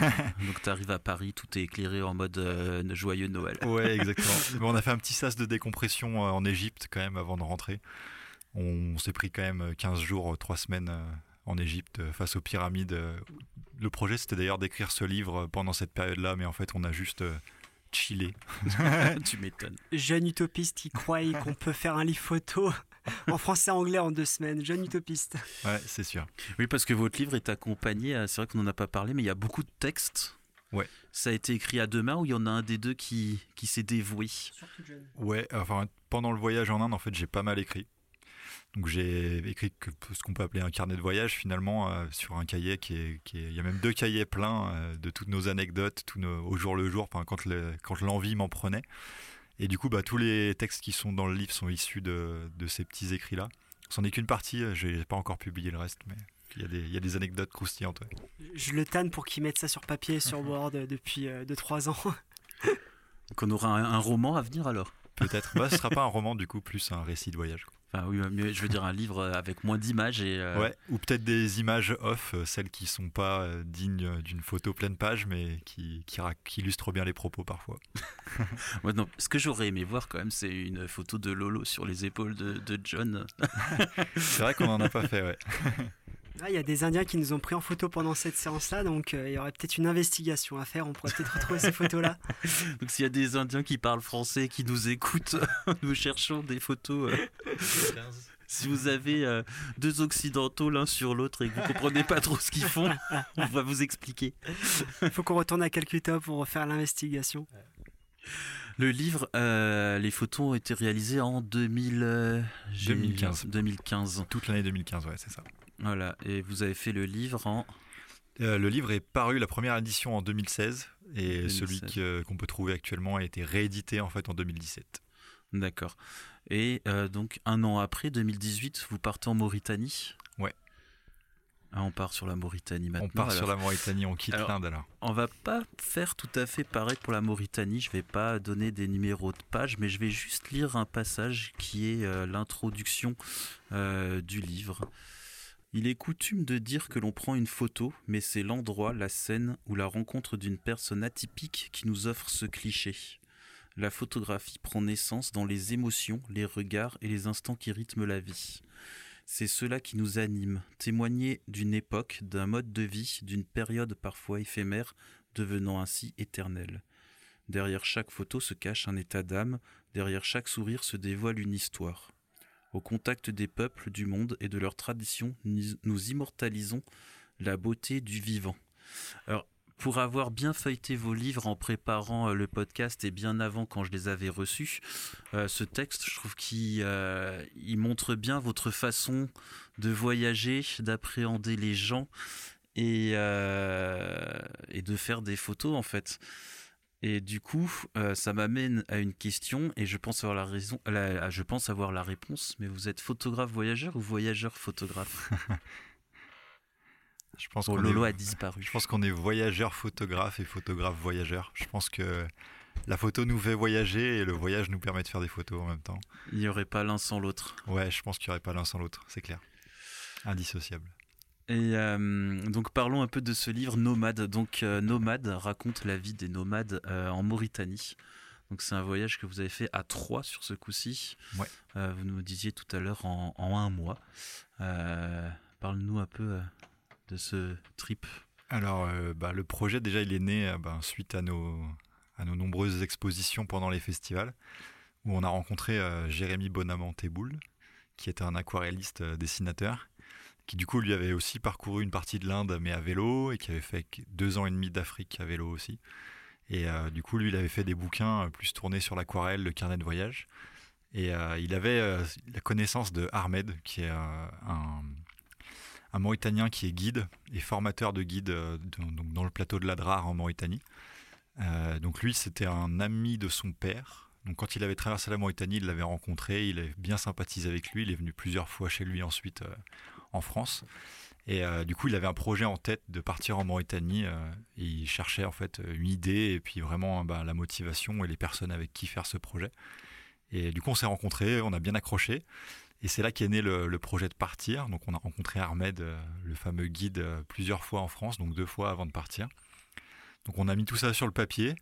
Et, euh, ben, l'idée c'était vraiment de faire un reportage donc en immersion dans la vie nomade dans le plateau de l'Adrar, qui est situé dans le Sahara mauritanien. Donc c'est une des parties du Sahara qui est le plus habité en Mauritanie. Donc c'est là où on trouve beaucoup d'eau. Finalement il y a pas mal de puits et la vie se concentre autour des puits. Donc euh, l'idée c'était vraiment de partir à la rencontre de ces nomades euh, en immersion et puis de photographier, immortaliser en fait leur, euh, leur vie actuellement qui est en plein bouleversement parce que bah, tout change rapidement. Et on voulait faire une photographie pour figer ça dans le temps, vraiment faire un témoignage de, de cette époque. Alors contrairement à l'Inde, vous êtes parti pendant dix mois sans guide. Là, vous me disiez tout à l'heure que vous êtes parti un mois, ce qui n'est pas dans vos habitudes, et accompagné d'un guide. Euh, on est sur une expérience complètement différente de l'Inde. Euh, pourquoi euh, ce, choix différent? On s'est dit qu'on voulait faire un nouveau livre photo, mais de manière plus professionnelle, entre guillemets, je sais pas comment dire ça, mais on, avait, on avait moins de temps en fait. déjà, on pouvait pas partir de nouveau un an en, voyage, on avait, on n'avait plus les ressources financières non plus, mais on avait envie de refaire un, un photoreportage sur, euh, sur un pays et quand même en, prenant le temps. Donc euh, on s'est dit, euh, on, part un mois, ça nous laisse quand même un peu de temps, surtout si on est accompagné par un guide interprète qui était Ahmed, qui nous a vraiment permis de nous incruster, enfin de nous, de nous infiltrer tout de suite dans la population nomade et de d'expérimenter tout de suite la, la vie telle qu'elle est là-bas et on pouvait lui poser plein de questions. Donc ça a été un, un mix entre euh, euh, le temps qu'on avait, la praticité, et puis euh, une, nouvelle méthode, une nouvelle approche, et pour voir aussi si, si ça pouvait nous plaire, ce, ce genre de photoreportage, mais sur un, une durée plus courte. Et, et, ouais, effectivement, ça a été une expérience totalement différente de, de, notre livre 1, beaucoup plus ciblé sur un seul et même sujet qui était les nomades, beaucoup plus court également. Euh, aidé par un interprète et un guide euh, à trois également, avec l'idée de faire un livre et un film derrière. Donc déjà avec euh, l'idée de faire de la matière pour un projet ensuite, alors que l'Inde au départ on n'avait aucune prétention, aucune idée, on voulait juste faire de la matière pour nous. Et le projet de livre et de film est venu après. Il y avait un blog, hein, vous me disiez tout à l'heure pour l'Inde? Ouais, simplement un blog qu'on alimentait. Il existe encore ce blog? Ouais, on a laissé des articles sur notre site euh. Il y en a plein qui se foutent de notre gueule avec ce, nom-là, mais on, maintient, on s'en fout. Lolo and John Ride India. Le, eh, au départ, c'était Lolo and John Ride India. Yeah. Et je crois qu'on a encore les cartes, de, Dot com. les cartes, de, les cartes de visite qu'on avait où c'était un espèce de drapeau indien avec un, un volant de moto arrondi comme ça. C'était écrit Lolo John Ride India tout autour. Ça déchirait. Franchement, à l'époque, on avait de l'idée de concept, quoi. On avait peur de rien, tu vois. Et, et ouais, du coup, un projet totalement différent sur Nomade et euh, on est vraiment très fiers de. On est vraiment très fiers de, de ce qu'on a pu découvrir et transmettre en un mois, tant sur le livre que sur le film. Le film qui est vraiment euh, ouais, une belle réussite, je trouve. Agdar, le film, c'est ça Agdar, ouais, le sel du désert. euh, au départ, euh, il y avait l'idée de d'aller là-bas sur place et de, de suivre le chemin du sel de, de la côte euh, euh, atlantique jusque dans le- les camps nomades. Et en fait, ça s'est très vite transformé sur place avec la rencontre de Ali, qui était un des deux chameliers qui nous accompagnaient. Ali, un vieux chamelier d'une cinquantaine d'années, voire plus, qui a connu les grandes époques des grandes méharées. Donc les méharées, c'est les grands, euh, les grands voyages en chameau. Les caravanes. quoi. Les caravanes de chameaux, ouais. Qui a connu les grandes époques de caravanes en chameau, les grandes méharées de l'époque. Et, euh, et un mec super charismatique, super gentil, qui faisait que de rigoler. Et en fait, on l'a interviewé à plusieurs reprises. Et en fait, euh, il, il a fait notre fil rouge du film. Tout le long du film, il y a sa voix et qui, euh, qui explique la vie dans le désert. Qui est ensuite, euh, nous, on a juste, euh, on a, on a illustré avec nos photos, nos vidéos et euh, par les dessins de Jérémy. Donc c'est un film assez, euh, assez euh, original et unique dans son genre parce qu'en fait il y a un mix de vidéos, de photos et de dessins. Il y a même un- une partie du film où il y a 3 ou 4 minutes de, de dessins animés, entre guillemets, de contes. D'accord. Il y a un conte mauritanien qui est compté et par des dessins de Jérémy que moi j'ai animé sur, euh, sur After Effects. Donc euh, c'est assez sympa. Les films, ils sont disponibles sur euh, Vimeo, c'est ça? Ouais, pour le moment, les deux, les deux, les deux films sont disponibles sur la plateforme Vimeo en streaming euh, payant, parce que les deux films, pour le moment, sont encore projetés en festival, et qu'on les vend en clé USB et en DVD. Et voilà, dans quelques temps, je pense qu'on les mettra euh, en, en ouvert, en libre. Pour les visionner, il faut aller sur euh, Lolo and John Photographers. Ouais, si, si tu tapes le, le site, tu vas tomber dessus, ou sinon sur la, la page Vimeo, euh, bah, elle est à mon nom, du coup c'est Loïc Terrier.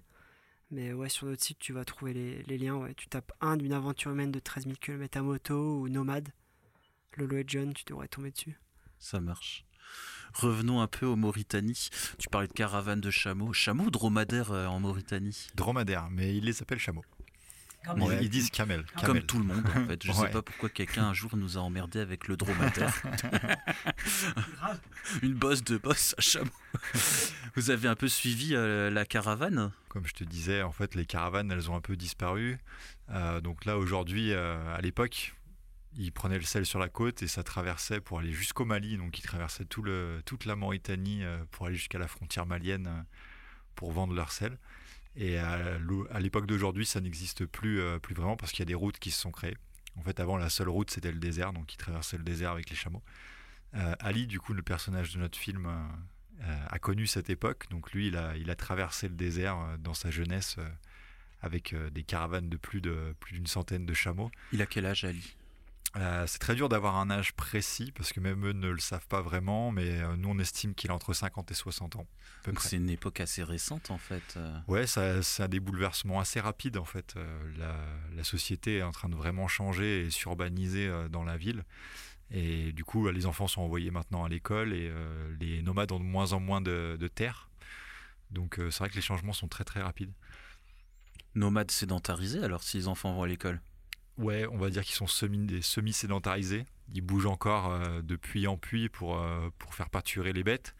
Donc ils ont quand même cette contrainte de trouver à chaque fois un peu d'herbage et de, des zones où ils peuvent euh, faire paître leurs bêtes. Mais sinon, effectivement, ils ont pour la plupart un point d'attache dans un oasis ou autre où ils vont avoir une maison familiale, etc.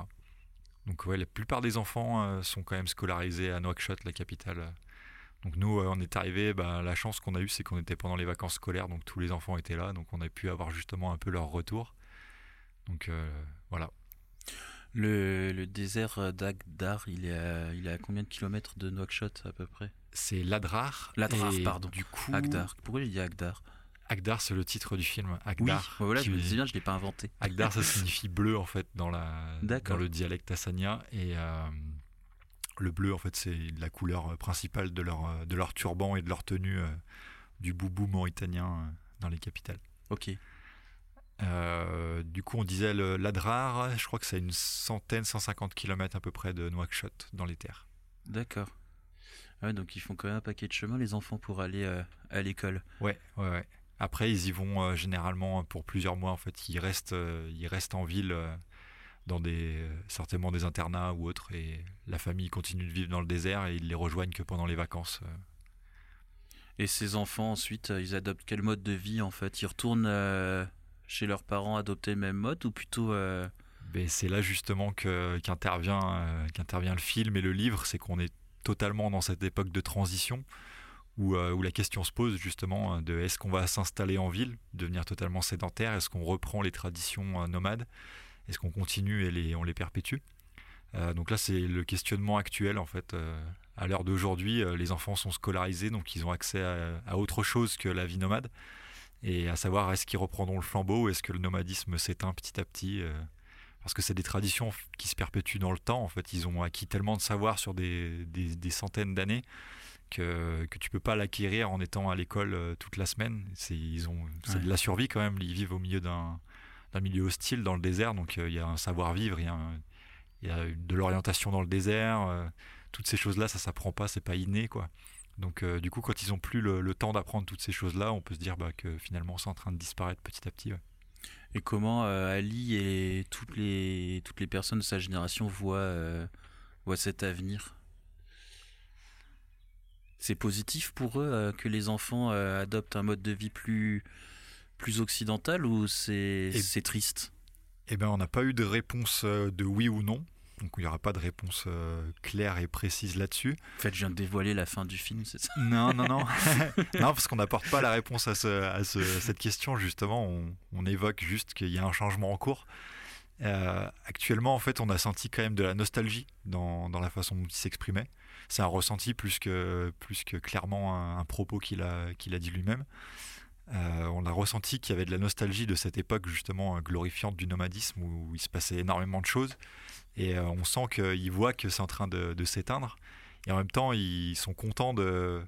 Ils ont l'impression que les enfants savent plus de choses qu'eux en fait en allant à l'école, ils savent parler anglais, ils savent, ils savent faire des choses qu'eux ne savent pas. Donc ils ont un peu de respect pour cette, euh, cette éducation. Et en même temps, nous, avec notre œil euh, extérieur, on a du respect pour eux, leur connaissance qui s'éteint petit à petit. Et on ne sait pas vraiment s'ils s'en rendent compte ou si, euh, s'ils l'acceptent tout simplement. Ok. Et toi, ton ressenti, euh, Lolo? Ouais, c'est difficile à, à, à visualiser. même, même eux savent pas vraiment quel sera leur, leur futur. En fait, ils vivent déjà beaucoup au jour le jour. En fait, les conditions de vie sont déjà assez difficile pour la plupart. Euh, et ouais, effectivement, il y a beaucoup de jeunes quand même qui souhaitent euh, bah, quitter la vie, euh, la vie nomade et aller en ville plutôt, en fait. Hein. C'est ce qui se passe globalement un petit peu de partout dans le monde, même en Mongolie, pour les nomades de Mongolie aussi. voilà, donc il y a un gros point d'interrogation sur, sur ce, futur-là. Je connais la Mauritanie seulement par la capitale, donc Nouakchott. Et l'impression que j'avais, c'est euh, au moins au niveau euh, des tenues vestimentaires, la tradition était quand même pas mal. Euh, enfin, on voit pas trop, non, chez les jeunes de jeans, basket, t-shirt. moi, je voyais beaucoup de tenues. Alors après, je sais pas si c'est la tenue traditionnelle, traditionnelle, mais comment elle s'appelle Surtout les femmes. Il y avait beaucoup de boubous. Ouais, beaucoup de boubous. Il y a encore beaucoup de gens qui portent la tenue traditionnelle. Ouais. Les femmes, c'est le et les femmes, c'est le, voile, le voile islamique, euh, le malafa. Oui, c'est ça, malafa. Melafa. c'est ça. Ouais, il y a encore beaucoup de tenues traditionnelles euh, à Nouakchott. Moi, c'est ce qui m'avait frappé. J'ai pas, j'avais pas eu le temps euh, de, de, faire des photos autres que celles commandées par le client, mais je me disais que c'était sympa parce que ouais, justement, il y avait ce qu'on perd un peu au Maroc, qui est très occidentalisé. ouais. Et, ouais. Un jour, il faudra que j'y aille pour de vrai en Mauritanie. Euh, donc on a parlé du contenu euh, de vos deux livres, donc l'Inde et Nomade. Donc Inde, c'est le tout premier livre. Euh, vous êtes parti sans aucune idée derrière la tête et encore moins un projet de livre. Donc vous rentrez après dix mois de voyage et vous dites tiens si on faisait un livre. Alors ça se passe comment en fait tout ce processus dans la tête Ça a été assez long et assez laborieux au départ. Euh, on souhaitait faire un livre pour la famille euh, ou juste pour nous et quelques amis et la famille au départ, avec euh, une idée voilà, d'un petit livre photo de 80-70 pages. Et en fait, de fil en aiguille, on a récolté des emails de personnes qui étaient intéressées sur les quelques expos qu'on a fait en local et dont la première expo à Dijon. Et petit à petit, en fait, le nombre de personnes intéressées par notre bouquin a grossi on s'est dit, ben, pourquoi pas faire le livre de nos rêves, le livre de, rêves qu'on a un petit peu en photographie, donc un beau livre photo, couverture cartonnée, etc. Et on est parti sur cette idée en se disant, ben, on fait notre, euh, notre délire, on fait une toute petite édition, mais vraiment avec le livre dont, dont on rêve. Donc on a fait 300 euh, premiers exemplaires, qui n'est pas forcément la meilleure stratégie à, à faire quand on fait de l'impression. Normalement, il faut faire sur la quantité. Et on a écoulé assez rapidement nos 300 premiers exemplaires. On s'est dit, ben voilà, on, on va en refaire 700 de plus pour euh, continuer à diffuser euh, maintenant qu'on a notre film dans les festivals de voyage et d'aventure. Et, euh, il en reste combien là des livres? Il doit en rester la moitié, ouais, 500, entre 500 et 400. Après, il y a beaucoup de festivals qui n'ont pas eu lieu cette année, l'année dernière à cause du Covid, et là, ça va repartir assez fort. Ouais. Et euh, souvent, il y a beaucoup de ventes pour Noël également. Ouais, c'est les périodes euh, où on vend le plus festival, Noël. Euh, et donc, une fois qu'on on se dit, bon, on va faire un, un grand, gros et beau livre, vous, avez, vous avez fait quoi? Vous avez contacté les imprimeurs? Vous savez déjà où aller? Là, c'est plutôt une réflexion pour les photographes qui, vont, qui ont envie d'auto-éditer ou qui ont des projets, tout pour les guider un peu. Alors ne faites pas comme nous. on, a, on a imprimé uniquement 300 exemplaires au départ et, euh, et je conseille du coup d'aller plutôt sur, euh, sur un plus grand nombre euh, tout de suite et si possible de faire un financement participatif du départ. Vous l'avez pas fait? Non, on a uniquement récolté des mails et des intentions d'achat sans récolter les fonds. Ah oui, pari risqué. ce, qui est, ce qui est un petit peu idiot, euh, parce que du coup, on n'avait pas de trésorerie, et ce qui nous a aussi influencé à imprimer que 300 exemplaires. Si on avait eu la trésorerie euh, du départ des 300 exemplaires ou, ou 200, on se serait dit, bah allez, on se lance sur un pari de 700. Donc, euh, ouais, faire un financement participatif, récolter les fonds en avance, soit par un financement participatif, soit par, par comment dire, comment on appelle ça un achat euh, en avance, en fait une souscription, une souscription, pardon, une souscription, et puis faire euh, des devis dans plusieurs imprimeurs. Nous, on a fait euh, chez un imprimeur en direct sans faire d'autres devis à côté. C'est bien de, comparer pour voir quel imprimeur est spécialisé dans le livre de photos, parce que le livre Inde, il est cartonné. Et c'est assez spécifique. Tous les imprimeurs ne le font pas et il faut faire du façonnage, ce qu'on appelle du façonnage pour avoir l'espèce de carton de BD là. Et si l'imprimeur le fait pas en interne, ça peut coûter beaucoup plus cher s'il l'externalise. Et nous, c'est ce qui est arrivé. Donc c'est bien euh, quand, de trouver une imprimerie euh, voilà, qui a le façonnage en interne euh, pour le côté cartonné, etc. et qui connaît son, qui, fait régulièrement des livres photos. c'est plus simple. Et entre la première et la seconde édition, c'est le même livre ou vous en avez profité pour modifier quelques truc euh, C'est le même livre, pas le même imprimeur. Donc du coup, il y a un petit changement au niveau de la colorimétrie qu'on peut remarquer. C'est mieux? Euh, y a... non, on aime bien les deux versions. Les deux versions sont sympas. Après, il y a un petit changement, c'est qu'on a peut-être enlevé une ou deux fautes d'orthographe. Ouais, C'était glissé. C'est pas mal euh, de réimprimer pour, pour, pour, juste cette raison. vous, je le disais tout à l'heure, mais il y a beaucoup de textes. Euh, moi, perso, dans mon livre, il y en a beaucoup moins et les fautes d'orthographe, c'était vraiment l'angoisse. Euh, il n'y avait pas d'appréhension au moment d'envoyer le fichier à l'imprimeur. Euh, en plus, c'est le premier. Euh, on n'a pas, euh, enfin, il n'y a pas l'expertise derrière quoi. On peut avoir, euh, bah, pour Nomad, j'imagine que ça devait être un peu plus simple quand même. On connaît les process et tout. Si, ouais, clairement, il a fallu déjà trouver ben, des personnes qui étaient opérationnelles pour la, relecture.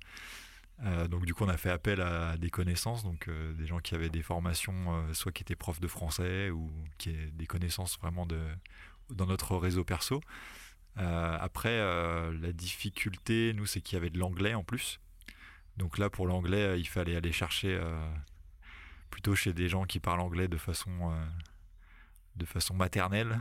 Donc on a demandé à, Paul, du coup Subdeep, notre ami indien, qui du coup a appris l'anglais depuis son plus jeune âge. Et on avait deux ou trois relecteurs sur l'anglais. Et là-dessus, c'était un petit peu le plus dur parce que c'est pareil, les relecteurs, c'était pas leur métier de base. Donc ils nous faisaient les corrections aussi quand ils avaient le temps. Et nous, on commençait à être limité parce qu'on avait des événements prévus pour la sortie du livre, donc on avait une échéance pour l'impression. Donc ça, c'était un petit peu, un petit peu le, le ah schmilblick de ça. avec un peu de pression. Ouais, c'était un petit peu le schmilblick de les pousser un peu pour nous faire les relectures, etc. Plus la gestion de tous les fichiers, quoi. Du coup, avoir un fichier en français, ensuite le fichier corrigé, etc. Tout, cette, tout cet aspect qu'on n'avait pas forcément imaginé en écrivant du texte. Ouais. en parlant de timing, ça a été un truc de fou avec le, le livre Inde c'est qu'en fait, on a imprimé 300 premiers exemplaires et on a eu les 50 premiers euh, dans un premier batch le jour même de notre euh, conférence, euh, exposition, première dédicace à Raconte-moi la Terre, la librairie spécialisée dans les livres de, voyage à côté de Bellecour. Là. On les a récupérés le, matin même, on a chargé le, coffre et ils étaient tout fraîchement imprimés. On a eu un gros stress de ne pas les avoir le, le jour J. Et c'était vachement tendu au niveau des deadlines. Quoi. Est-ce qu'il y a des façons de faire qui ont été modifiées ensuite pour le livre Nomade? Euh, ouais, bah déjà on, a, on savait qu'il nous fallait des correcteurs, donc on a contacté peut-être un peu plus tôt les correcteurs. Euh, on n'avait pas hésité à faire appel à des gens qui font de la correction de livres et vraiment euh, dans leur dans leur quotidien, donc c'est un peu le métier. Euh, et puis je pense que ouais, au niveau de l'organisation, on était quand même plus rodé aussi euh, sur, euh, sur la mise en page. On avait un, une deadline beaucoup plus serrée aussi. Donc sur l'Inde, ça nous a pris quasiment un an de faire le livre. sur la Mauritanie, ça s'est fait en trois mois. Ok. Donc il y a eu quand même un peu de réflexion en amont sur parce que la sélection des photos. pour le coup, il y avait un projet d'édition avant de partir en Mauritanie. Ouais, c'est ça, c'est ça. Et en plus, on avait un projet de le sortir pour Noël 2020 parce qu'on savait qu'un lancement vers les fêtes de fin d'année, c'était euh, c'était une bonne idée pour notre livre comme pour le, film. Donc euh, voilà, on avait cette deadline-là, donc euh, on a quand même concentré notre travail sur le livre sur la fin d'année pour pouvoir être dans les temps. Mais c'était encore ric-rac. Il faudrait peut-être un troisième livre pour être parfait. bah, en parlant de troisième livre, c'est quoi le prochain projet? On a le droit d'avoir une info? Alors, euh, moi, de mon côté, je devais partir en Syrie pour faire un photoreportage pour une, euh, production télé avec une réalisatrice, Julie Clavier. Et pour le moment, ça a été euh, repoussé avec le Covid. Donc j'espère que ça aura lieu. Moi, j'attendais avec impatience de pouvoir faire un photoreportage en Syrie, justement avec, avec ce qui s'était passé et voir la situation actuelle pour documenter un petit peu la situation syrienne actuelle. Donc euh, j'avais l'envie peut-être de voilà, peut-être faire une édition euh, sur ce photo-reportage sans aucune prétention. Et à côté de ça, euh, je fais pas mal de stages photo au Maroc où j'emmène des gens sur 5 jours. Et voilà, avec les années, j'aimerais faire un bouquin sur le Maroc peut-être. Voilà, ça c'est les projets un petit peu que j'ai en tête hein, actuellement. Et toi, John? Moi, bah, là, pour l'instant, le projet, c'est euh, je rénove une maison euh, en Ardèche euh, avec un grand terrain. Et je suis un peu en, en reconversion. donc là, je vais me remettre un petit peu les mains dans la terre. je veux faire pépiniériste sur mon terrain. Donc la photo, ben, je la mets un petit peu de côté sans l'oublier parce que j'ai quand même des projets en tête. j'ai un projet qui me botte depuis plusieurs années en Jamaïque. Donc je le fais mûrir petit à petit. donc ce sera un projet sur les communautés Rasta. Euh, donc là, il y aurait certainement un projet de, film et de livre, mais J'ai eu peur de ce que tu allais me dire. Tu veux faire euh, pépiniérie sur ton terrain et après tu vas aller en Jamaïque. Ouais, voilà. En fait, je, je produis des plants pour la Jamaïque.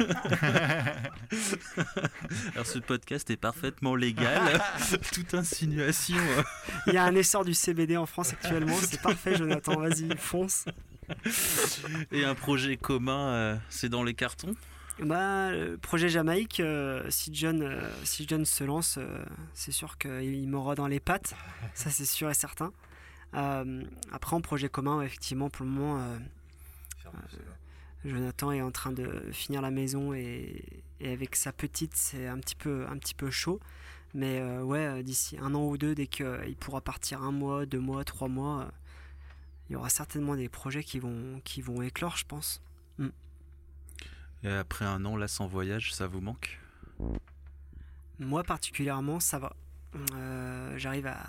Bah là, je, je, vis en yourte actuellement, donc c'est un petit peu un voyage quotidien. J'aime bien, j'aime bien dire que les, les, voyageurs, quand ils s'arrêtent, ils se mettent dans des habitats un peu euh, alternatifs. Ça permet de continuer le voyage, soit en yourte, en cabane ou en tiny.